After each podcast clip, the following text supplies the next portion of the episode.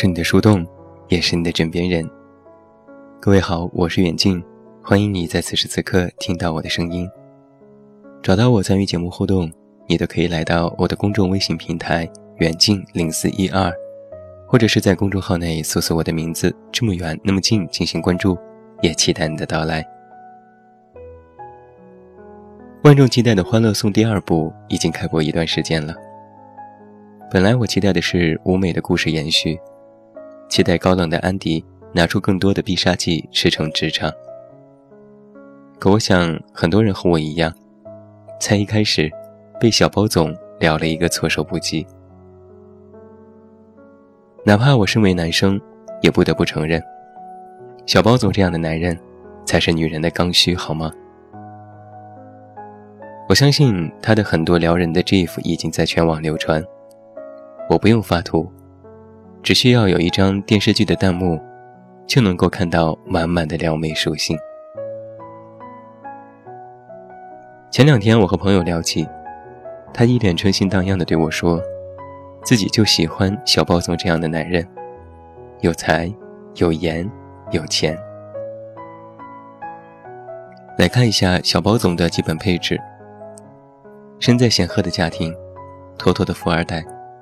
长得脾气又男人，最流行的发型和胡须，一身恰当好处的肌肉，还有磁性的低音炮。无论从哪个方面来谈，他都是绝对的理想型。但我还是有理智的，我反驳朋友说，光看外表和家世有什么了不起？这样未必也太肤浅了。但朋友却说。女人从来都不是肤浅的生物，小包总这样的男人，当然有他更加让人欲罢不能的地方。后来那天聊到最后，朋友制止我说：“你呀，撩妹这件事，这辈子你是学不会了。”我不服气，嘴硬地说：“怎么会？很多人都说我特别会撩妹。”朋友斜眼看我。所以成功了几个，我被噎得答不上来。朋友笑得有点阴险，一个都没有吧？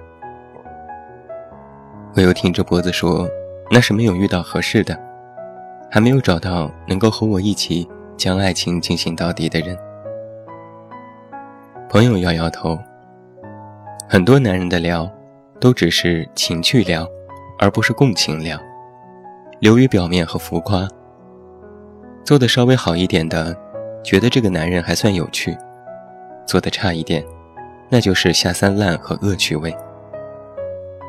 然后朋友给我细讲了一下小包总的撩妹技能。那现在拿出小本本，开始做功课吧。首先啊，小包总是一个又细心又不要脸的人，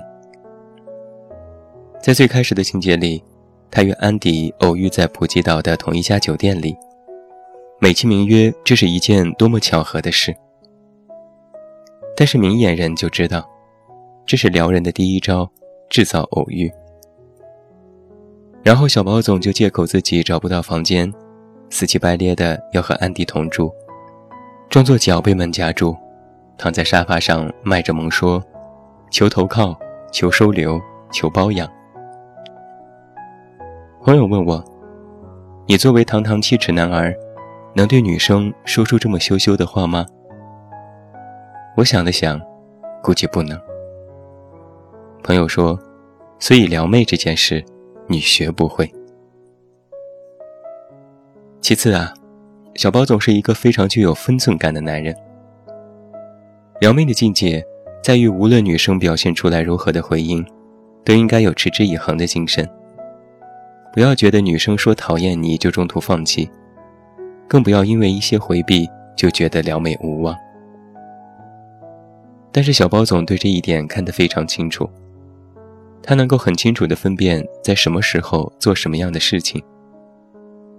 有时安迪埋怨几句，他笑呵呵地过左右而言他；有时安迪真的生气，那就悄悄地站在身后，按兵不动。朋友问我：“你喜欢一个人，如果女生总说不合适，不行，也会坚持懂得进退吗？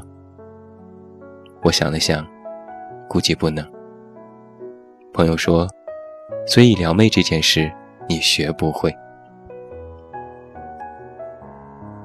还有最重要的一点，是小包总是一个能够提供情绪疏导的明眼人。安迪的身世大家都很了解，非常坎坷，有自己严重的心理障碍。但是在电视剧一开始，小包总自顾自地分析两个人关系时说：“我其实和你一样。”然后他就开始有意无意地诉说自己小时候的经历。被家人如何的严苛管束，凡事只靠自己，结果就被安迪啪啪打脸。安迪说我是孤儿，然后你就能看到小包总一脸悔不当初的表情。接下来本应该十分尴尬的情节却没有出现，小包总立马调整好了状态，开始从另外一个方面对安迪进行了疏导，也给自己找到了台阶。是一个妥妥的、充满了正能量的明眼人。朋友问我：“你能够这么有眼色，并且在一些尴尬的场合快速调节，让女生感觉舒服吗？”我想了想，估计不能。朋友说：“所以撩妹这件事，你学不会。”安迪在普吉岛度假，其实并不开心。他很想念起点。他对小包总说：“明明两个人相爱，却不能在一起，因为只有不在一起，对彼此才是最好的结局。”我想了想，为什么起点不能够和安迪在一起，但是小包总却是最适合安迪的人呢？朋友的一句话点醒了我：因为起点只提供了问题，但是小包总。却提供了解决问题的方法论。在《欢乐颂一》当中，安迪身世的揭露是通过他和起点的一步步探寻而来，而起点也总是带着一种类似于悲天悯人的状态去看待安迪的曾经。他对安迪说：“活着本身就没有什么道理，人要往前看。”他也总是耐心地等着安迪，安慰和疏导他。他和安迪的关系其实亦师亦友，势均力敌。但是啊，怎么看都不像是在恋爱当中应该有的状态。安迪的自我保护欲太强，起点的探究性也太强。一个只是想退回到自己的安全地带，而另外一个却想要知道对方的全部。就在这种你退我进的趋势之下，安迪最终选择了逃避。虽然他们彼此相爱，但是安迪不愿意让一个对自己完全知根知底的人，来掌握和判断自己的人生。那这样说起来，在面对爱情上，起点和安迪最终有一个分歧，就是他们在考虑问题上都是自我的，都是看似对对方好，却最终没能彻底体会到对方的心情。但是小包总却不同了，他所处的位置明显在安迪之下，他可以卖萌，可以耍贱，可以开玩笑，甚至有些小无赖。我们来设想这样一个情节：假如此刻，安迪、起点、小包总在一起，安迪来讲述自己曾经的身世，起点一定会摆出一副过来人的模样，洞察世事，事无巨细。而小包总则会皮皮的一笑，这没什么大不了的呀。说到底，在爱情当中，安迪不是需要一个老大哥帮自己疏解，给予自己各种道理来治愈自己内心的伤痛，因为这种伤痛不是几句话就能安抚好的。安迪需要的是一个男人，他能够陪着自己，告诉你一切没什么了不起。陪你笑，陪你哭，陪你难过，陪你变老。而那个人，不需要治愈你，你不需要知道他的曾经，只要你的现在，只要你接纳他，给予你空间，给予你保留秘密的权利，因为他知道，你的伤痛不能治愈，只能用漫长的时间来淡化。这样来理解吧，起点是老师，他要教会安迪，而小包总是在撩妹，他要和安迪在一起。起点是一个拯救者。但是小包总却是一个陪伴者。救赎只能拯救你的当下，但是陪伴却能够和你一起细水长流。所以安迪最终选择了小包总，因为没有压力，因为开心。让我们再说回撩妹这件事，其实撩妹本身就是套路，套路用的真心就是好。套路用的假意就是渣。关键不是套路，关键是心。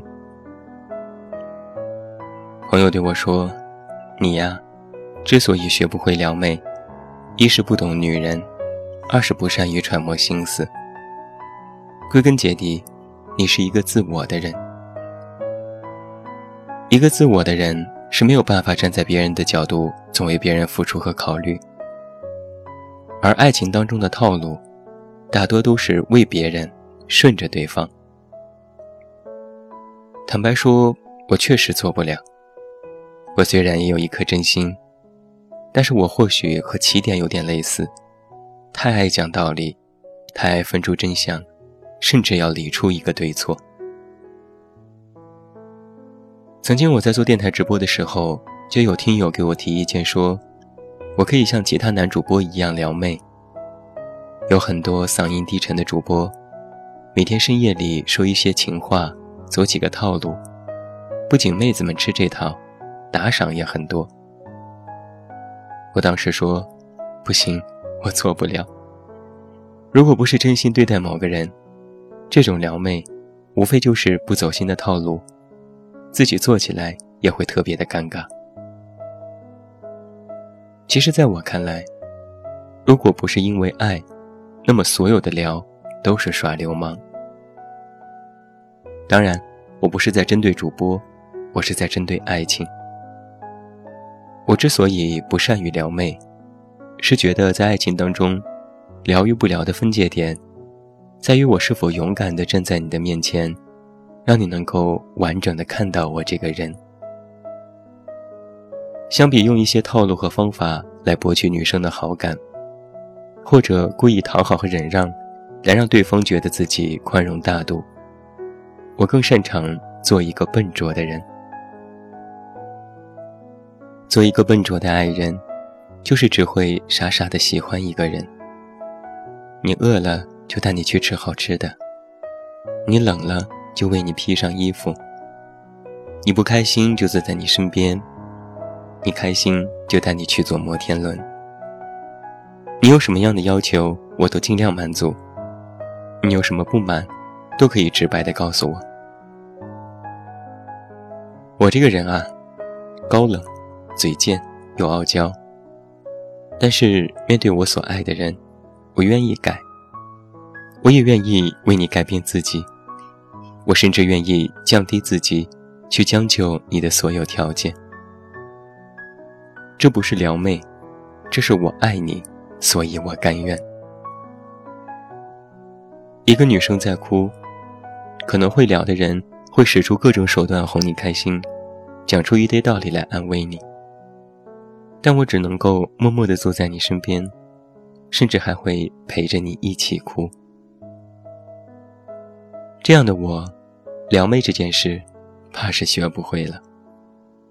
但这样笨拙的自己，也应该会拥有一份爱情吧。我憧憬着，也希望着。那最后祝你晚安，有一个好梦。我是远近，我们明天再见。